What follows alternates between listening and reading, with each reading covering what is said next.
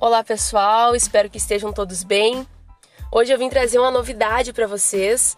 Nós estamos dando início a um novo projeto aqui na Cotrijuque, que é o Cotricast, e ele tem como intuito trazer as informações de mercado, análise de dados e também os relatórios em forma de áudio, facilitando aí o seu acesso às informações, trazendo as informações de forma mais fácil e simplificada até você, aonde você também possa estar ouvindo essas informações a qualquer hora e em qualquer lugar. Hoje a gente vai estar trazendo informações comerciais do mercado dos fertilizantes.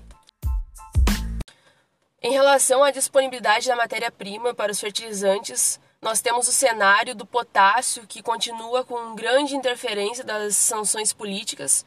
Como a Bielorrússia é um país que está fortemente afetado por essas sanções e produz 70% do potássio do mundo, seguimos ainda com riscos de dificuldade de abastecimento, o que mantém os preços em alta nesse momento, levando uma instabilidade com leve suba no médio prazo.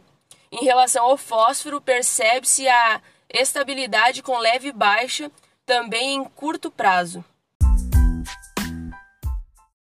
Nos últimos 10 dias, o mercado de ureia recuou de 20 a 25% no mercado internacional, principalmente pela oferta e demanda, a baixa demanda do produto.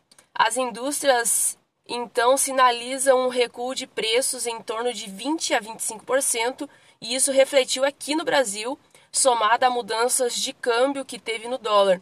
E a tendência dessa ureia é que ela permaneça nesse curto prazo por essas bases até que o mercado reaja e volte a comprar fortemente lá fora.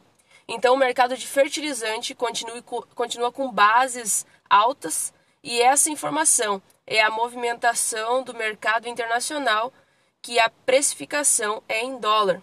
Em reflexo ao dólar, foi acompanhado uma baixa na última semana. Ele saiu de 5,50 e veio para 5,27, refletindo no preço do fertilizante aqui no Brasil. Por fim, o potássio ele segue instabilidade. Precisamos avaliar com mais alguns dias para conseguir enxergar o comportamento do mercado das fórmulas de fertilizantes e avaliar se haverá um reflexo de baixa pois o nitrogênio ele interfere muito pouco nas fórmulas, então a princípio o preço se mantém e vai depender muito de como a demanda vai reagir daqui para frente.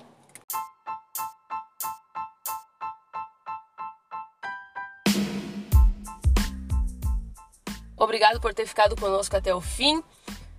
Ao decorrer dessa semana, nós vamos estar fazendo mais podcasts, vamos estar trazendo mais informações até vocês.